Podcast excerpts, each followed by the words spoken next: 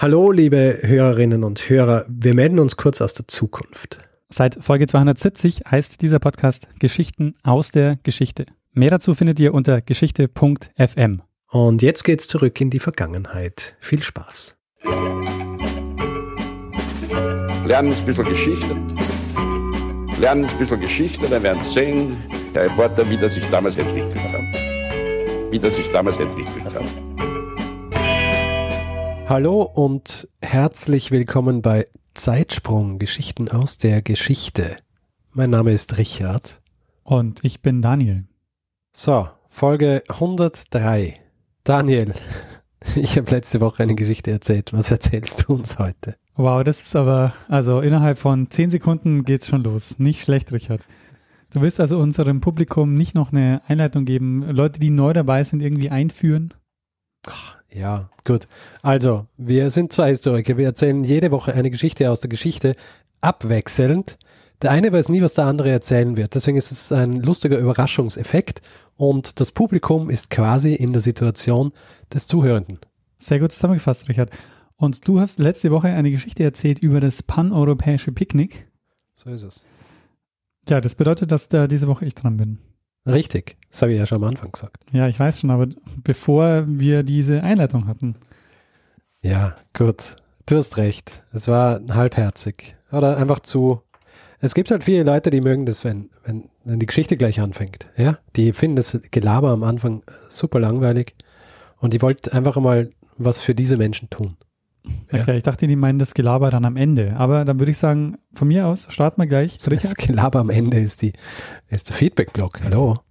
Das ist wichtig. Ja, das ist das Wichtigste.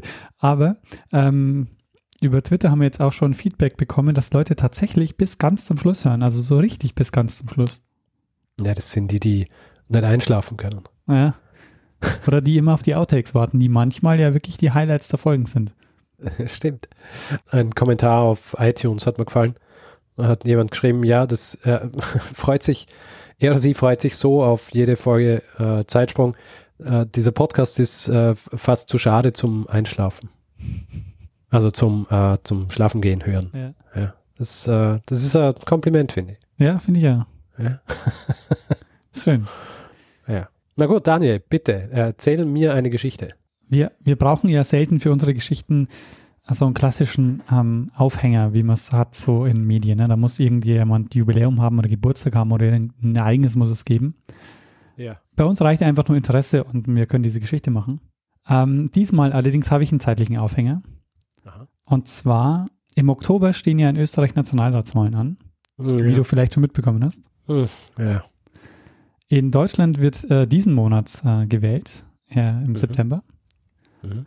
Und ich dachte mir, das ist doch eine gute Gelegenheit, ähm, mal über die Geschichte der politischen Umfragen zu sprechen. Oh, Also die Geschichte der Demoskopie, der Meinungsforschung. sehr gut. Ähm, häufig verbindet man damit ja die sogenannte Sonntagsfrage. Und ich weiß nicht, gibt es den Ausdruck oder ist der Ausdruck in Österreich auch üblich? Äh, schon? Die Sonntagsfrage, also die sogenannte, wird auch genannte Wahlabsichtsfrage. Mhm.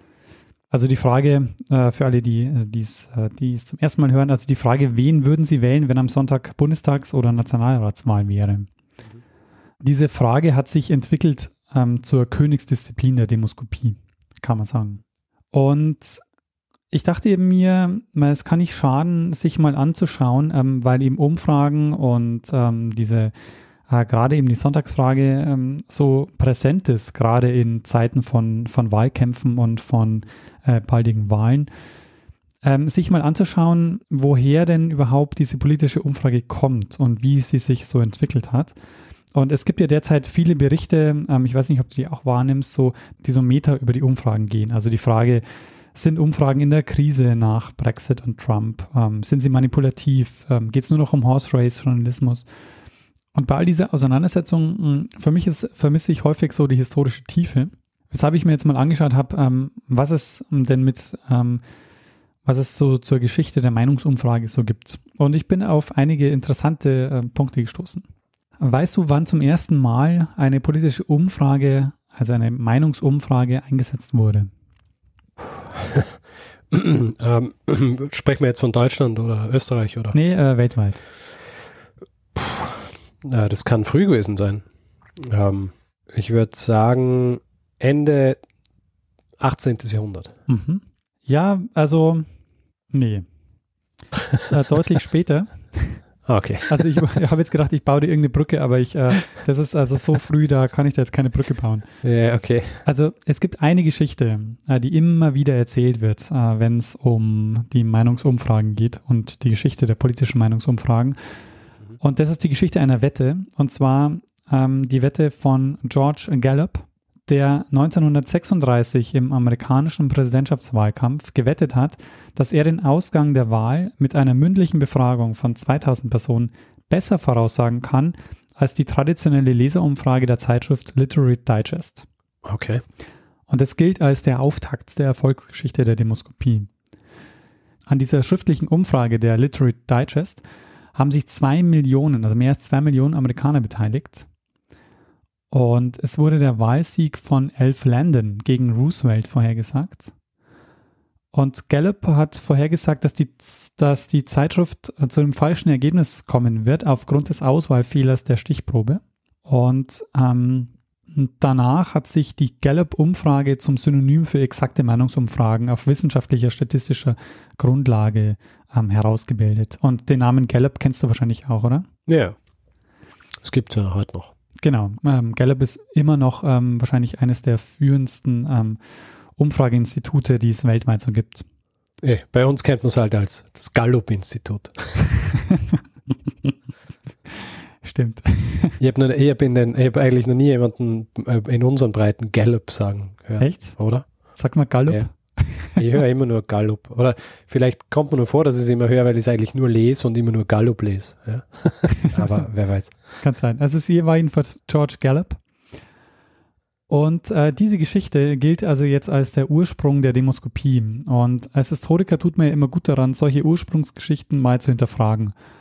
Und ähm, mal zu gucken, ob die nicht vielleicht, also die meisten dieser, dieser Ursprungsgeschichten, gerade die sich so schön erzählen lassen, die sind ja. ja meistens erst im Nachhinein konstruiert worden.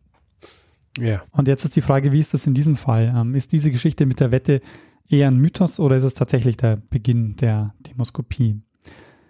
Und ich habe dafür mal bei einer Historikerin nachgefragt, die ihre Dissertation zur Geschichte der Demoskopie in Deutschland geschrieben hat. Bei Anja Kruke. Ähm, das Buch heißt Demoskopie in der Bundesrepublik Deutschland, Meinungsforschung, Parteien und Medien 1949 bis 1990. Und sie leitet äh, derzeit das Archiv der Friedrich-Ebert-Stiftung in Bonn.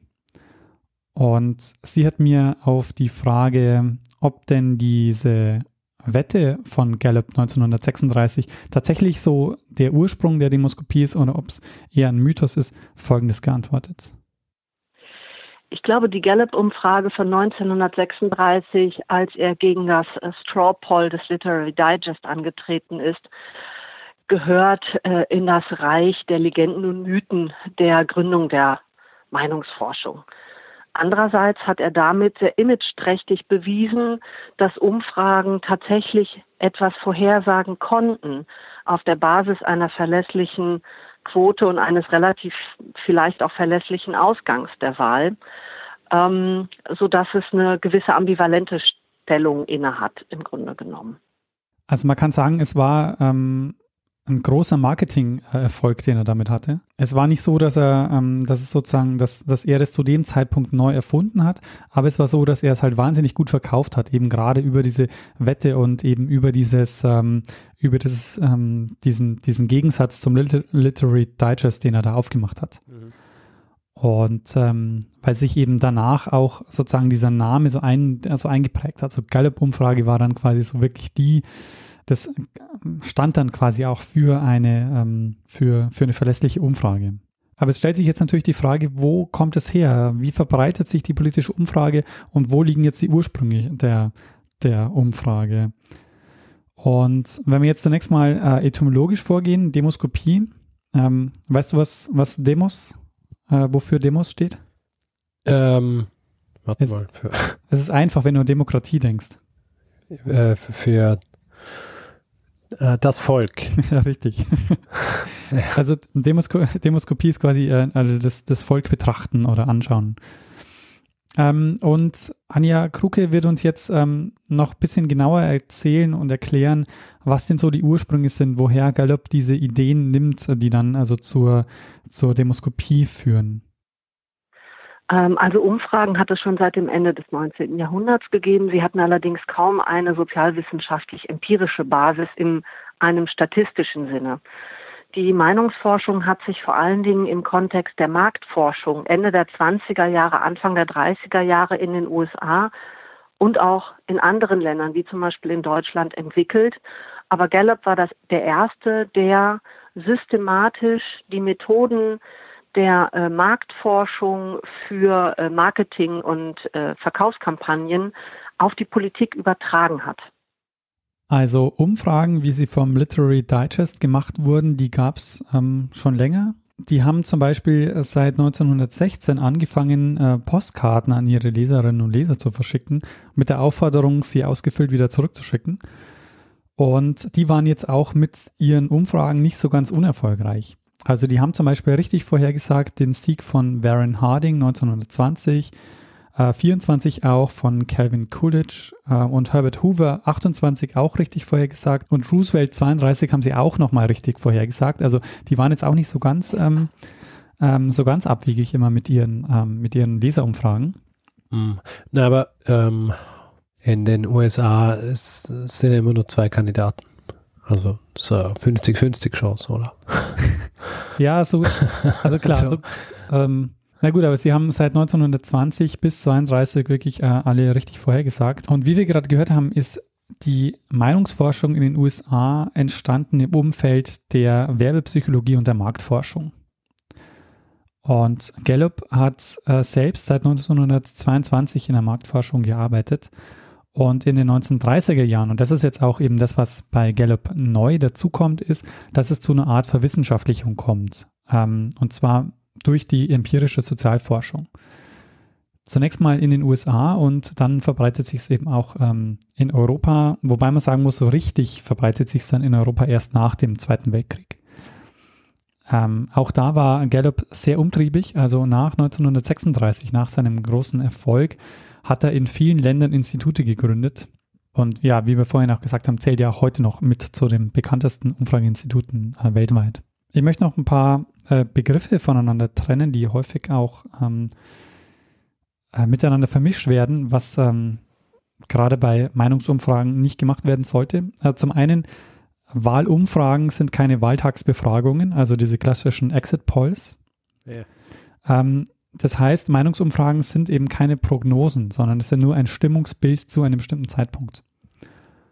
Ähm, sie werden aber eben häufig als Prognosen gelesen und äh, das macht eben dann quasi auch häufig die Debatten aus, dass sie als Prognosen interpretiert werden. Gallup etablierte dann, und das ist jetzt so der, der Aspekt der Geschichte, der, der mich am meisten fasziniert hat daran, der etabliert nämlich jetzt eine Perspektive, die maßgeblich die Meinungsforschung dann ähm, vor allen Dingen in Deutschland ähm, geprägt hat. Gallup bringt 1940 zusammen mit ähm, einem Kollegen, dem Saul Forbes Ray, ähm, kurz vor dem Kriegseintritt der USA ein äh, Buch heraus, das sehr werbewirksam war und sich sehr gut verkauft hat, ähm, mit dem Titel The Pulse of Democracy indem er seine Umfragemethode als demokratische Wissenschaft äh, präsentiert. Und er sagt, mit, der, mit Hilfe der Demoskopie können Bürgerinnen und Bürger in einen direkten Dialog mit der Politik treten. Und damit äh, quasi hat er ein Instrument geschaffen, der, der demokratischen, ähm, das quasi demokratiefördernd ist. Ein demokratieförderndes Element. Ähm, und nach dem Zweiten Weltkrieg kann man sich vorstellen, ähm, als die Alliierten in, in Deutschland ähm, die Demokratie wieder installiert haben, ähm, dass sie, also dass sie sich überlegt haben, mit welchen Mitteln können wir das machen. Und da war dann plötzlich die Umfrage ähm, für die Amerikaner oder für die Alliierten ein wichtiges Mittel, um in Deutschland äh, die, die äh, Demokratie wieder zu etablieren. Und ähm, das hat deshalb eben Auswirkungen auf die Verbreitung der Umfragen in Deutschland, weil die Alliierten nämlich beginnen dann ähm, Meinungsforschung in Deutschland zu etablieren. Und sie wird dann auch eben auch genannt demokratische Wissenschaft und eben weil sie im Nachkriegsdeutschland von den ähm, Alliierten oder von den Amerikanern eben nach Deutschland gebracht wird, heißt sie in Deutschland auch häufig die amerikanische Wissenschaft. Und ich wollte daher von Anja Kruke noch wissen, ob Deutschland daher vielleicht ein besonderes Verhältnis hat zu äh, Umfragen, also ob ähm, ähm, es da ein anderes Verhältnis äh, gibt zum, um, zu den Umfragen. Und ähm, sie meint Folgendes. Das ist eine ganz schwierig zu beantwortende Frage. Ich denke, dass die amerikanische Wissenschaft äh, als Titel davon stammt, dass eben äh, die Mehrheit der deutschen Bevölkerung mit Umfragen eben durch den Fra Entnazifizierungsfragebogen in Berührung kam und äh, durch die äh, Veröffentlichung der Umfrageergebnisse der äh, Survey-Untersuchungseinheiten der äh, amerikanischen, britischen und französischen äh, Militärs nach 1945, die wissen wollten, wie nationalsozialistisch die Deutschen weiterhin sind und wie sie denken. Und die Hoffnung war, dass man mit dieser Wissenschaft, darum auch demokratische Wissenschaft oder Demokratiewissenschaft, man konnte sozusagen, das war die Annahme, in die Köpfe der Menschen schauen, um zu wissen, wie sie denken und dann darauf einwirken zu können im Sinne einer Demokratisierung, also ganz im Sinne einer Re-Education und Reorientation, wie sie äh, in den verschiedenen Phasen zwischen 1945 und 1949 eben versucht wurde anzuwenden. Und vor diesem Hintergrund hatten die Deutschen zunächst, glaube ich, ein sehr spezifisches Verhältnis zu Umfragen, das übrigens in den 50er Jahren dazu führte, dass quasi alle möglichen Umfragen durchgeführt wurden, im Übrigen aber keine politischen, sondern das, weiß nicht, bis zur hinterletzten Fernsehzeitschrift, ach, die es damals gar nicht gab, also sagen wir mal die allgemeinen Zeitschriften und Magazine, die auf dem Markt waren, Umfragen gemacht haben zu allen möglichen Vorlieben und Ablehnungen der Deutschen und sie sich zu Umfrageweltmeistern stilisiert haben. In diesem Sinne war es schon eine besondere, ein besonderes Verhältnis das sich aber doch sehr ähm, in Anführungszeichen normalisiert oder dann wegreguliert hat, dadurch, dass eben dann sozusagen politische Umfragen ab den Mitte der 60er Jahre auch in der Öffentlichkeit als etwas Normales galten, auch wenn es die Auseinandersetzung darüber gab, was für Rollen eigentlich ein Rollenverständnis die Umfrageforscher haben und welche Aufgabe sie eigentlich hätten oder wie demokratisch das nun wirklich sei oder wie manipulativ.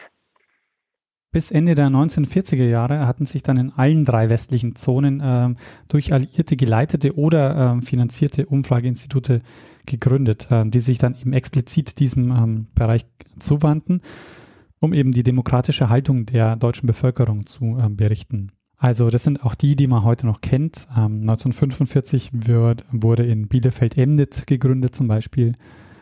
1947 ähm, folgt dann die Gründung des Instituts für Demoskopie Allensbach. Ähm, sagt er vielleicht auch was? Durch die Pionierin der deutschen Meinungsforschung, die Elisabeth äh, Nölle-Neumann. Und Emnitz war zu dem Zeitpunkt offizielle, ähm, die, ähm, der offizielle Vertreter äh, von Gallup, äh, weil Gallup erst äh, 1955 in Deutschland Fuß äh, gefasst hat. Ähm, und da war Emnitz also dann der, die, die Vertretung in Deutschland. Und was jetzt bei, bei Anja Kruke jetzt schon deutlich geworden ist, ist, dass es zunächst mal diese politischen Umfragen ähm, gab im Sinne der, der Alliierten, um rauszufinden, wie demokratisch oder wie nationalsozialistisch sind äh, die Deutschen. Und dass es aber auf der anderen Seite ähm, ganz viele Umfragen, Umfragen gab ähm, in Zeitschriften und so, die aber eben explizit nicht politisch waren. Und ähm, es waren dann zunächst mal die Parteien, ähm, die die Demoskopie eingesetzt haben, also die politischen Umfragen ähm, gemacht haben. Ähm, das kommt dann, die Medien äh, kommen erst in den äh, Mitte der 1960er Jahre äh, verstärkt auf den Trichter auf Umfragen zu setzen und äh, Umfragen selbst in Auftrag zu geben. Die erste Meinungsumfrage ähm, in Deutschland wird gekauft von der ähm, frisch gewählten Bundesregierung 1949 unter Adenauer. Ähm, das war eine vom Allensbach-Institut und ähm, die ist denen angeboten worden und die haben die ähm, dann eben äh, von dort gekauft. Die erste Sonntagsfrage ist dann ebenfalls äh, 1949 gemacht worden. Vielleicht hast du jetzt gehofft, dass wir ähm, ganz stark auf statistische Details eingehen. es geht. Und äh, ein bisschen äh, in die Mathematik einsteigen. Was wir nicht tun werden, was äh, auch daran liegt, dass, ähm, mein, dass es meine Fähigkeiten äh, deutlich übersteigen würde. Aber so ein bisschen müssen wir natürlich drauf eingehen. Ähm, also wir werden, ähm, äh, werden uns jetzt mal ganz kurz mit, äh, den, mit einigen statistischen Details ähm, auseinandersetzen. Nämlich äh, zum einen, äh, Es ist klar, dass es ähm, statistische Unsicherheiten gibt ähm, auf der einen Seite. Ähm, zum anderen ist es so, dass natürlich Dinge wie Frageformulierung, die Stichprobe oder die Gewichtung oder die Gewichtung von Fragen natürlich Einflussfaktoren sind auf diese Umfragen. Für den Überblick habe ich jetzt mal ein paar Zahlen herausgesucht. Mit Hilfe der sogenannten schließenden Statistik äh, ist es möglich, mit einer Stichprobe im Umfang von 1000 Personen auf 60 Millionen Wahlberechtigte zu schließen. Und zwar geht es äh, über die äh, sogenannte Zufallsstichprobe. Also es ist wichtig, dass eben diese Stichprobe ähm, eine Zufallsstichprobe ist. Der Zufallsfehler, der hängt maßgeblich von der Stichprobengröße ab und der Streuung der befragten Angaben. Je größer die Stichprobe und je kleiner die Streuung, desto genauer ist dann das Ergebnis. Aber die Unsicherheit äh, ist quasi unvermeidlich. Also die, ähm, die ist immer mit in dieser Umfrage. Ähm, um das mal ähm, konkret zu machen, wenn du einen Parteiwert hast von 40 Prozent, also eine Partei, ähm, du ermittelst also den Wert von 40 Prozent für eine Partei und hast eine Stichprobengröße von 1000 Personen, dann, ähm, was glaubst du, wie groß ist dann ungefähr die Unsicherheit? Ich weiß nicht. Müsst ihr jetzt raten. Äh, ist das, kann man sich das äh, ausrechnen? ähm, nee, zumindest nicht mit den Zahlen, die ich dir bis jetzt gegeben habe. Okay. Aber ähm, also es ist so, wenn du quasi diese, du hast eine Stichprobengröße von 1000 Personen und hast äh, für eine Partei 40 Prozent ermittelt, dann ist der, der Unsicherheitsfaktor sind drei Prozent. Das heißt, ähm, das Ergebnis wird dann erwartet zwischen 37 und 43 Prozent. Und das ist ähm, sozusagen diese Unsicherheit, die ist äh, praktisch äh, unvermeidlich. Also du hast immer diesen, diese, diese Toleranzgrenze, äh, die du quasi da nicht rauskriegst. Wenn du diese Toleranz, äh, diese Fehlertoleranz minimieren willst, dann müsstest du die Anzahl der Befragten ähm, deutlich erhöhen. Also wirklich so ähm, ganz massiv erhöhen und zwar so viel erhöhen, dass sich das nicht mehr rechnet oder praktisch nicht mehr im Verhältnis steht. In dem Beispiel, das ich dir jetzt genannt habe, ist es so, dass wenn du die Fehlertoleranz von diesen 3% auf äh, einen halben Prozent senken willst, dann musst du die Anzahl der Befragten verzehnfachen. Also dann musst du 10.000 Leute befragen. Und ähm, das macht man natürlich nicht, weil der Aufwand halt äh, nicht dafür steht. Und ähm, deshalb eben lebt man halt mit diesen, äh, ja, äh, mit dieser Toleranzgrenze. Kommen wir jetzt nach dem, äh, nach dem Statistikteil. So, das war jetzt das Anstrengendste, Richard. Jetzt kann man sich wieder zurücklehnen und äh, jetzt kommen wieder die, die Geschichten. Sehr, sehr gut. Äh, jetzt kommen wir nochmal ähm, zum Thema Debatten rund um die Meinungsforschung. Also wir haben jetzt schon mal gehört, wo die Meinungsforschung herkommt. Sie entsteht so in den 20er, 30er Jahren im Umfeld ähm, der Marktforschung, wird dann durch Gallup popularisiert. Es kommt so zu einer Verwissenschaftlichung, ähm, eben diese repräsentative Umfrage, die ja dann eben mit äh, den empirischen ähm, sozialwissenschaftlichen Methoden weiterentwickelt und eben auch anwendet auf diesen Politikfall. Und wenn man sich so gegenwärtige Debatten rund um die Meinungsforschung anschaut, dann geht es ja vielfach darum, ähm, zum einen wird der Meinungsforschung häufig jetzt eine Krise, ähm, ähm, geht es darum zu sagen, die Meinungsforschung steckt in der Krise, weil sich eben sehr viele ähm, Faktoren verändern. Ähm, es wird häufig ja auf Trump und auf Brexit oder so ähm, verwiesen, um zu sagen, äh, da hat die Meinungsforschung sozusagen versagt. Äh, die, die Umfragen konnten quasi äh, nicht abbilden, was dann tatsächlich ähm, in der Wahl passiert ist. Es werden gleichzeitig äh, extrem viele Umfragen veröffentlicht. Also gerade jetzt in so Vorwahlzeiten äh, ist man sozusagen ständig mit, äh, mit Umfragen ähm, äh, konfrontiert. Und gleichzeitig gibt es aber auch immer die Frage nach äh, zum einen der Macht der Meinungsforschung. Also wie ähm, sehr ist die Meinungsforschung dann nicht nur daran beteiligt, ein Bild zu zeichnen, ein Stimmungsbild, sondern inwiefern greifen die sozusagen auch ein in die, ähm, in die tatsächliche, ähm, in, in den Ausgang der Wahl. Und da knüpft sich natürlich die Frage an, wie, man, wie manipulativ können diese Umfragen sein. Das ist ein interessanter Punkt, weil ähm, das ist nämlich was, was äh, sich durch die Geschichte der Meinungsumfragen zieht. Das ist also nichts, äh, was, was neu ist sozusagen, sondern das ist was, was, was man eben von Anfang an auch ähm, verbindet mit äh, Meinungsumfragen. Also solange es Meinungsforschung gibt, gibt es den Vorwurf der Manipulation.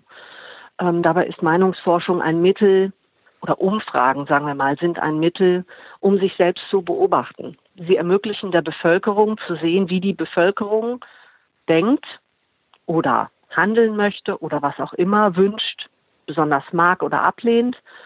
um damit sich selber zu beobachten, also sich selber in Relation dazu zu setzen, sagen, wo verorte ich mich denn? Und ähm, sobald diese Umfragen genutzt wurden, um bestimmte Zwecke zu verfolgen, wurde ihnen auch vorgeworfen, dass weil sie es eben zu einem bestimmten Zweck betreiben, dass sie nicht mehr neutral und objektiv ist und in diesem Sinne nicht mehr äh, eine in Anführungszeichen objektive Wahrheit bietet und in diesem Sinne sie eben auch manipulativ eingesetzt würden und bis hin zu dem Vorwurf, dass sie eben mit einem bestimmten Bias arbeiten und nur bestimmte Teile von Umfragen veröffentlicht würden, um damit eben dann den geneigten Zuschauer, Zuhörer, ergo Wähler zu beeinflussen. Ähm, wie gesagt, dieser Vorwurf ist so alt wie die Meinungsforschung selbst. Das finde ich also schon mal einen wichtigen Hinweis. Also dieser, dieser Vorwurf äh, des, ähm, der Manipulation, das ist eben was, was wirklich äh, schon von Anfang an auch ähm, verbunden wird mit der Meinungsumfrage. Und es gibt immer mal wieder große Überraschungen äh, bei Meinungsumfragen, also dass sozusagen das, also dass das Ergebnis ähm, deutlich abweicht von dem, was vorher die, ähm, die Umfragen ergeben haben. Und ich habe mal zwei Beispiele herausgegriffen, die jeweils äh, zu Krisen äh, in der Meinungsforschung geführt haben. Ähm, das erste Beispiel äh, stammt äh, aus dem Jahr 1948 in den USA. Wir hatten hier jetzt diese Geschichte von 1936, wo Gallup ähm, den, äh, die Präsidentschaftswahl richtig äh, vorhergesehen hat. Nur zwölf Jahre später ist es so, ähm, dass Gallup ähm, das äh, größte Desaster erlebt, das er bislang ähm, oder das er wahrscheinlich überhaupt ähm, erlebt hat bei seinen Umfragen. Er hat nämlich äh, jetzt den Präsidentschaftswahlkampf äh, völlig falsch eingeschätzt, 1948. Gallup hat 1948 dem Thomas Dewey äh, die ähm, als, als Sieger gesehen in der, in der Präsidentschaftswahl und äh, gewonnen hat aber ähm, Harry S. Truman. Das war nicht nur eine, eine, falsche Vorhersage von Gallup, sondern das war eben dann auch so ähm, die erste große Krise der Meinungsforschung, ähm, weil ja, weil er sich eben ähm, sehr sicher war, ähm, hier auch wieder richtig vorhersagen zu können. Eine, eine zweite Geschichte, die ich noch rausgesucht habe, finde ich auch ähm, sehr, sehr spannend. Äh, da geht es um die Bundestagswahlen 1965 in Deutschland um sich die mediale Präsenz von Umfragen noch, ähm, noch zu verdeutlichen. Im Vorfeld der Wahl 1965, und ich habe vorhin schon gesagt, die politischen Umfragen äh, wurden erst Mitte der 60er von den Medien tatsächlich mit aufgegriffen. Vorher war die politische Umfrage was, was die Parteien selbst verwendet haben, aber was nichts, äh, nicht veröffentlicht wurde von Zeitschriften oder so. Also Zeitschriften haben zu dem Zeitpunkt noch wenig politische Umfragen äh, in Auftrag gegeben. Der Stern ähm, war die einzige Zeitschrift, die zur Wahl 1965 eine eigene Umfrage in Auftrag gegeben haben, nämlich auch beim Allensbach-Institut. Die haben nämlich monatlich für den Stern die Sonntagsfrage gemacht. Und die Umfragen haben ein Kopf-an-Kopf-Rennen ergeben. Und zum ersten Mal setzte jetzt das Fernsehen, also sowohl ARD und ZDF, auf Umfragen. Am Wahlabend äh, hat das ZDF diese Idee aufgegriffen und hat sich von zwei führenden Instituten, also vom Institut für Demoskopie Einsbach und von MNIT, ähm, Prognosen erstellen lassen und hat diese dann am Wahlabend äh, präsentiert. Und beide Institute haben ihre Ergebnisse ähm, zwei Tage vorher bei einem Notar hinterlegt. Und im Fernsehstudio wurden dann also die Umschläge geöffnet und die Zahlen präsentiert. Und man muss noch dazu sagen, zu diesem Zeitpunkt gab es noch keine Hochrechnungen. Hochrechnungen sind dann auch was, was erst zur nächsten Wahl äh, zum ersten Mal eingesetzt wurden, nämlich 1969. Also 65 Fernsehstudio. Zum ersten Mal ähm, ähm, werden jetzt diese, äh, diese Zahlen präsentiert. Und bei den Umfragen ermittelte Emnitz als Ergebnis CDU, CSU 45 Prozent, SPD auch 45 Prozent. Das tatsächliche Ergebnis war aber CDU-CSU 47,6 Prozent. Das lag noch deutlich im Toleranzbereich, also völlig okay. Die SPD hingegen kam äh, nur auf 39,3 Prozent. Das heißt, ähm, nachdem die noch ein Kopf-an-Kopf-Rennen vorhergesagt haben, war in Wirklichkeit 8 Prozent ähm, zwischen den beiden Parteien. Ja. Ähm, Allensbach hingegen, die ja vorher die Umfrage gemacht haben und die auch ein Kopf-an-Kopf-Rennen quasi in dieser in dieser Sternberichterstattung auch, ähm, auch immer das Kopf-an-Kopf-Rennen hatten, die hatten den Wahlsieg der CDU-CSU einigermaßen präzise vorausgesagt. Und diese, diese Abweichung, die wurde im Fernsehstudio zunächst mal ähm, so ein bisschen als Scherz abgetan. Und im Laufe des Abends hat sich das aber dann zu einem, ähm, ja, zu dem ersten demoskopischen Skandal in Deutschland dann sozusagen entwickelt. Und äh, diese, diese Fehlprognose ähm, von Mnet hatte dann auch ähm, massive Konsequenzen. Also ähm, es entwickelte sich zum einen eine heftige öffentliche Debatte um den Sinn und Zweck von Umfragen. Ähm, gleichzeitig war es aber auch so, dass Mnet, dass Mnet an dieser Sache fast pleite gegangen ist. Äh, die wurden dann auch verkauft. Ähm, und die CDU, die ähm, an sich die Umfragen bei, M, äh, bei Mnet gekauft hat, sind, ähm, haben, haben ihnen gekündigt. Und ja, gingen dann eben fast pleite und wurden dann, äh, wurden dann verkauft. Was man an dieser Geschichte auch sehr gut sieht, ist, dass es eben äh, Mitte der 60er Jahre dann dazu kommt, dass diese Umfragen eben auch, ähm, diese politischen Umfragen dann auch stärker von den Medien auch benutzt werden. Und äh, die, die Sonntagsfrage, die wird dann äh, ab 1976 dann auch, ähm, äh, gibt es die dann auch wöchentlich. Zur Debatte stehen ja bei, bei den Meinungsfragen immer auch so ein paar, äh, paar Effekte. Also das heißt, bei vor allen Dingen, wenn es um knappe Wahlergebnisse oder eben unerwarteten Wahlergebnissen geht. Äh, deshalb gab es lange Zeit zum Beispiel ähm, in Deutschland die Selbstverpflichtung der öffentlich-rechtlichen Sender, eine Woche vor der Wahl keine neuen Zahlen zu veröffentlichen. Und das wurde dann aber 19, äh, das wurde dann aber 2013 zur Bundestagswahl gekippt. Da haben sie dann zum ersten Mal ähm, auch Zahlen, auch noch später Zahlen präsentiert. Allerdings ähm, ist es auch wieder, finde ich, so ein interessanter Punkt, weil man hatte das Gefühl, ähm, dass es so ein Tabubruch war ähm, 2013, dass sie eben auch später noch Zahlen präsentiert haben. Wenn man sich mal anguckt, dass äh, diese freiwillige Selbstverpflichtung ähm, nicht schon immer bestand, sondern die wurde 1972 erst eingeführt. Ähm, in Frankreich, auch interessant, ähm, wurde, wurden die Veröffentlichungen von Umfragen vor Wahlen äh, 1977 gesetzlich verboten. Ich habe auch so ein bisschen geguckt, was denn so, äh, ob es denn Studien gibt zum Thema Einfluss von Meinungsumfragen auf politische Entscheidungen. Und das ist ähm, aber anscheinend gar nicht so einfach. Also es äh, gibt keine so richtigen Belege dafür, ähm, welchen Einfluss politische Meinungsumfragen dann auf ähm, das tatsächliche Wahlergebnis haben. Ähm, es gibt, soweit ich das äh, gelesen habe, keine aussagekräftigen Studien dazu. Na, ist halt auch schwierig, äh, das zu studieren ja, in einer Studie. Weil, ja. äh, wie willst du es machen? Also du, du begibst dich ja dann im Grunde auf ein ähnliches Eis wie äh, bei der Umfrage. Also weil du äh, du kannst ja nicht zu jedem, äh, du kannst ja den Wahlzettel nicht anschauen, ja. Das heißt, du kannst Leute nur befragen, ob es einen Einfluss gehabt hat und damit äh, ist es wieder Umfrage. Genau, du musst fragen, hätten sie anders gewählt, wenn sie äh, andere Informationen gehabt hätten? ja, eben.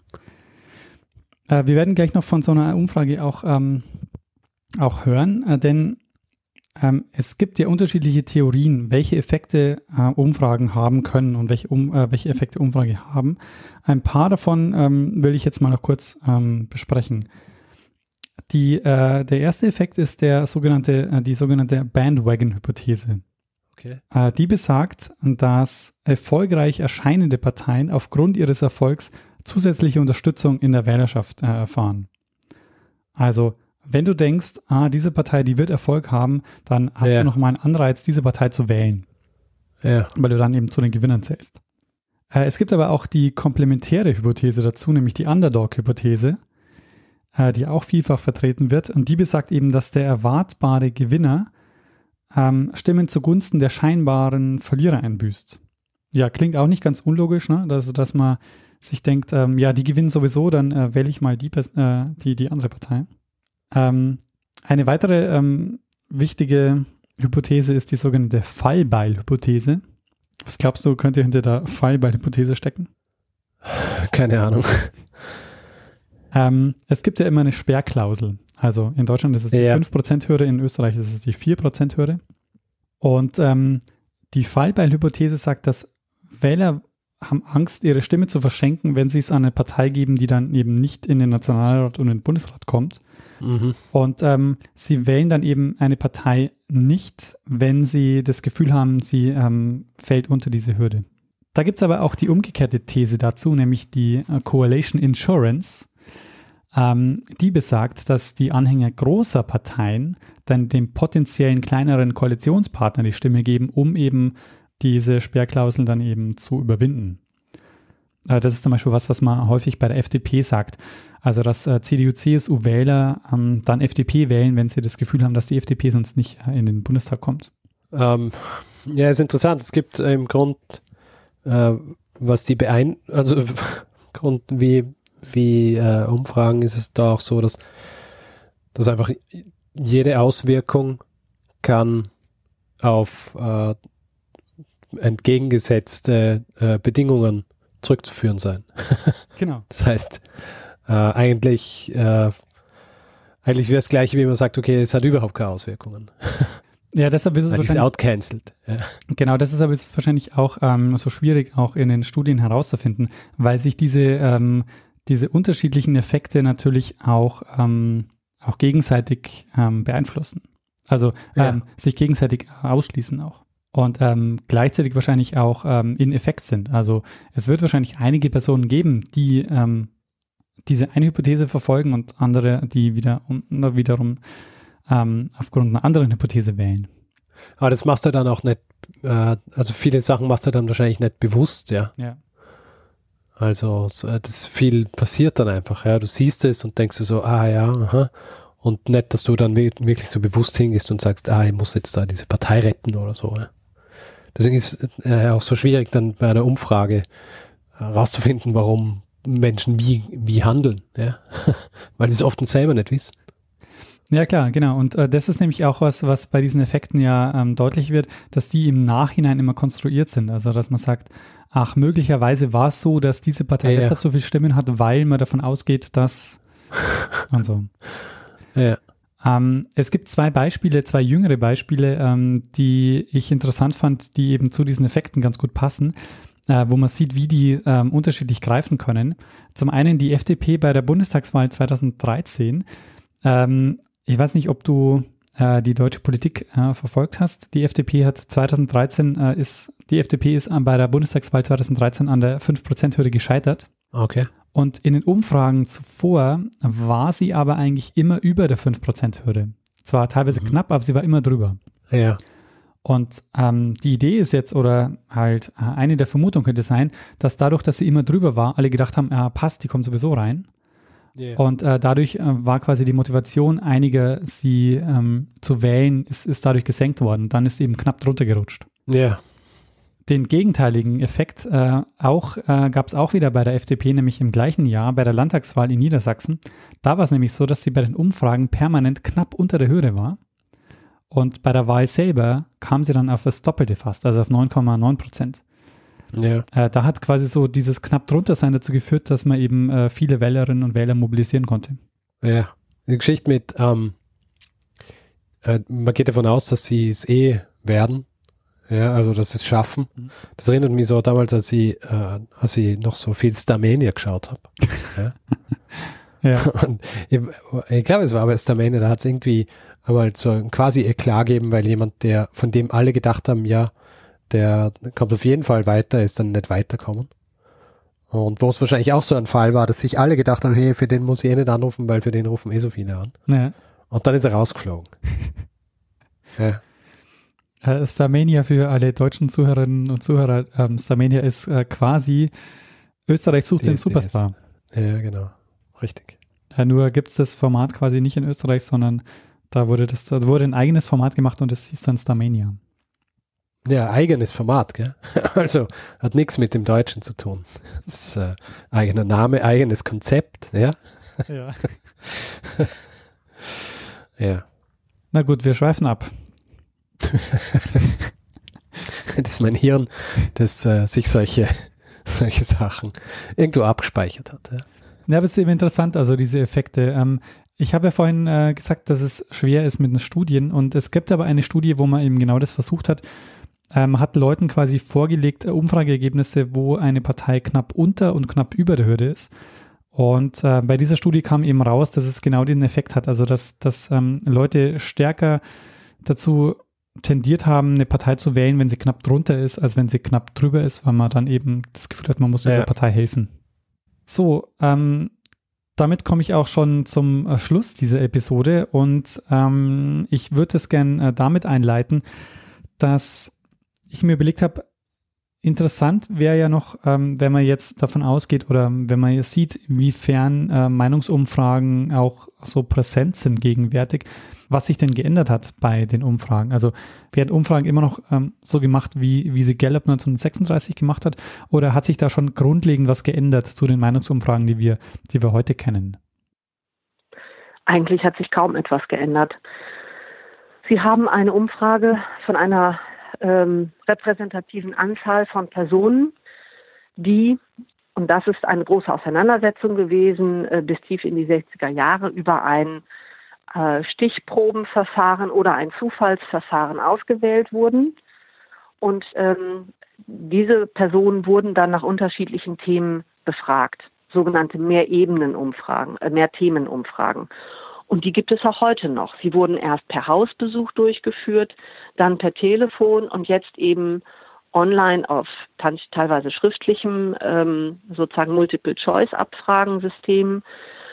Ähm, und im Grunde genommen hat sich daran nicht viel verändert, außer dass sich die, sagen wir mal, statistischen Methoden verfeinert haben, dass durch den technischen Fortschritt sich die Verknüpfungsmöglichkeiten und Variablenanzahlen verändert haben und sie einfach andere statistische Methoden für große Datenmengen anwenden können auf einmal. Also da, da geben, ergeben sich zwischen den Lochkarten der 30er Jahre und den äh, Großrechnern der 60er Jahre ergeben sich da schon Quantensprünge in der, sagen wir mal, Technik, nicht in der Methodik, in der Technik und in der statistischen Auswertungsmöglichkeit. Und dann mit den zunehmenden Rechnerkapazitäten können Sie sich vorstellen, wie das dann seit den 60er Jahren noch einmal zugenommen hat und auch sich in der Verfügbarkeit erweitert hat. In den 60er Jahren mussten Sie Großrechner in Darmstadt dafür mieten.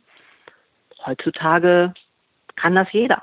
Und das ist das, was sich eben grundlegend verändert hat und was auch die Meinungsforschung verändert hat. Es gab schon immer viele Umfrageinstitute ähm, und sie sind gekommen und wieder verschwunden. Ähm, und sozusagen ein Umfrageinstitut zu gründen und es zu betreiben, ist heutzutage eben aufgrund der technischen Verfügbarkeit keine Herausforderung mehr.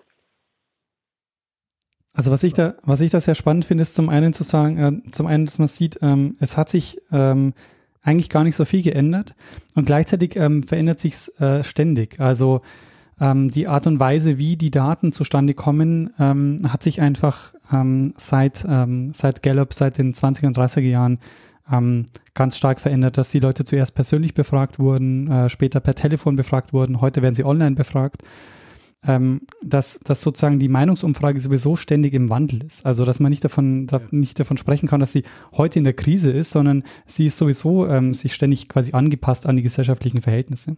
Was heute anders ist, ist ähm, die, die Transparenz. Also dass Umfrageergebnisse, äh, dass nicht nur Umfrageergebnisse veröffentlicht werden, sondern eben auch die Zahlen, die zu diesen Ergebnissen führen. Und ähm, Darauf äh, verweist Anja Kruke auch ähm, nochmal äh, explizit. Ich finde, es sind interessante, spannende Versuche, die man im Netz ähm, genau beobachten sollte und ähm, halte es für eine sehr gute Idee, dass seit ein paar Jahren die ähm, Wahlergebnisse und Umfrageergebnisse komplett auch ähm, online verfügbar sind. Zuvor mussten sie bei GESIS in, in Mannheim beziehungsweise beim beim ähm, Zentrum für ähm, empirische Sozialforschung in Köln anfragen, um eben dort auf die ähm, Daten zugreifen zu können. Einige waren äh, frei verfügbar übers Netz, andere nicht. Und ähm, das ist jetzt ähm, auch dadurch, dass die Sachen im Netz stehen, eben dort auch freier verfügbar geworden, aber vor allen Dingen auch nachvollziehbarer in der ähm, Entwicklung der verschiedenen Umfragen, die sie eben auf unterschiedlichen Seiten sich einfach zusammenstellen können oder gleich in der Übersicht erhalten. Zusammen mit den technischen Angaben und äh, zum Beispiel der Fehlermarge. Die, äh, das ist übrigens in Deutschland eine Besonderheit, dass eigentlich in allen Ländern es verpflichtend ist, die Grundgesamtheit der Befragten zu nennen, also besser gesagt die Stichprobe zu benennen und die ähm, sozusagen die Fehlermarge, die Prozentpunkte, in denen sozusagen eine aus statistischen Gründen eine Abweichungsmöglichkeit besteht.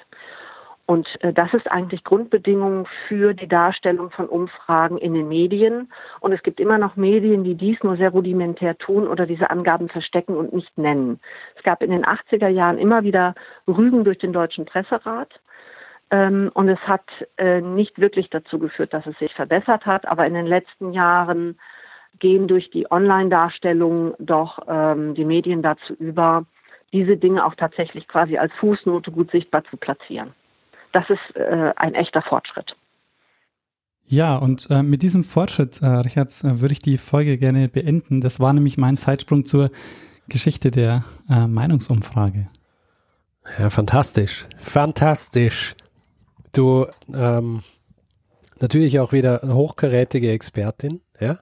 Ja, also an der Stelle auch nochmal vielen, vielen Dank fürs äh, Mitmachen. Das ähm, war, hat, hat, mich, äh, hat mich sehr gefreut. Und ähm, wie es nämlich auch immer so ist, ähm, ist eigentlich bei, bei den meisten ähm, Folgen so, wo ich Expertinnen und Experten ein, ähm, versuche mit einzubinden, dass ich halt immer auch sehr kurzfristig anfrage, weil ich die Folgen natürlich ähm, nicht schon zwei Monate vorher plane, yeah. sondern häufig mir denke, ah, nächste Woche brauche ich jemanden und dann äh, das ja. halt auch schnell gehen muss. Und ähm, ja, bis jetzt hat es aber echt auch immer, wenn ich es geplant habe, auch geklappt und das ähm, freut mich sehr. Also dafür auch vielen, vielen Dank. Sehr gut. Äh, ist natürlich, ähm, du hast jetzt verraten, ja, dass du quasi von der Hand in den Mund lebst, was deine Geschichten angeht. so, nächste Woche muss ich was erzählen. Was äh, mache ich jetzt? Ah, morgen muss ich was erzählen. Aber ja, ja. Das, äh, so ist es halt, gell? Man muss sich das aus, äh, als Zeitsprung-Zuhörerinnen oder Zuhörer auch klar machen. Äh, wir sind ja quasi ständig auf Themensuche. Also ich muss jeden, jede zweite Woche muss ich eine Geschichte erzählen. Das heißt, wenn ich in dem Moment, wo ich quasi die Geschichte, die eine gemacht habe, äh, muss ich halt schon mit der anderen, mit der nächsten anfangen. Ja, richtig. nach der, nach der Geschichte ist vor der Geschichte. Richtig. Und in der einen Woche, in der ich quasi meine, äh, in der ich meine Geschichte erzählt habe, bin ich ja auch dran mit Schneiden. Das heißt, ich hab, da gehen ja auch schon mal zwei Abende drauf, bis die Folge fertig ist. Das heißt, so viel bleibt da nicht. Willst du, willst du unserem Publikum hier jetzt ein schlechtes Wissen machen? dass sie hier, hier das so anhören und aber äh, wisst ihr, wie viel Arbeit das ist? Nee, das, äh, so will ich das nicht gesagt haben. Ich mache es ja gerne und freiwillig, sonst würde ich es ja nicht machen. Das stimmt. Es ist aber mittlerweile, wir sind ja mittlerweile eine, eine, äh, wir funktionieren ja wie eine gut geölte Maschine, eine Podcast-Maschine. Na, aber äh, zurück zu deiner Geschichte noch. Ja. ja finde ich, finde ich sehr spannend. Ist auch, äh, bist du da von allein irgendwie jetzt wegen Zeitbezug äh, draufgekommen oder hast du da auch einen Hinweis erhalten? Äh, nein, ich habe keinen äh, direkten Hinweis erhalten. Ich habe nur in einigen Beiträgen, die ich in den letzten Wochen und Monaten ähm, gesehen, gelesen und gehört habe, da ging es immer mal wieder um Umfragen. Und mir hat dann aber häufig die historische Tiefe gefehlt. Also was ich oft gehört habe, ähm, war diese Gallup-Sache. Also ja. alle haben immer auf diese Wette 1936 verwiesen und ja, ja. haben immer gedacht, so, na, wenn das so oft vorkommt, dann ist es eigentlich eine gute Idee, da mal nachzufragen, ob das wirklich so war.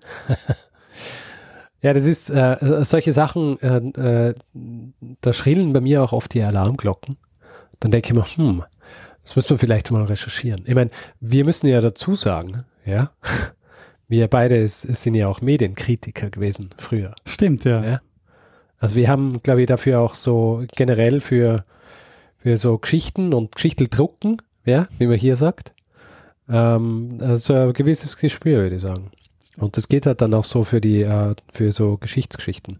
Also es äh, ist ja oft so, dass ich auch so Themen gehabt habe, wo ich, wo ich irgendwo eine Geschichte gelesen habe und dann mir gedacht habe, ah super, und dann fängt man es an zu recherchieren und kommt drauf, es ist Unsinn. Ja. Das ist manchmal ja. ganz guter Aufhänger für die Geschichte dann, aber manchmal zerfallen die dann auch. Ja, leider. Ja, aber sehr schön. Ähm, freut mich sehr, äh, vor allem jetzt, jetzt weiß ich alles über die Umfragen und nachdem ich äh, in den nächsten äh, fünf Wochen wahrscheinlich äh, bombardiert werde mit unterschiedlichsten Umfragen, bis dann endlich diese verdammte Wahl vorbei ist. Ja?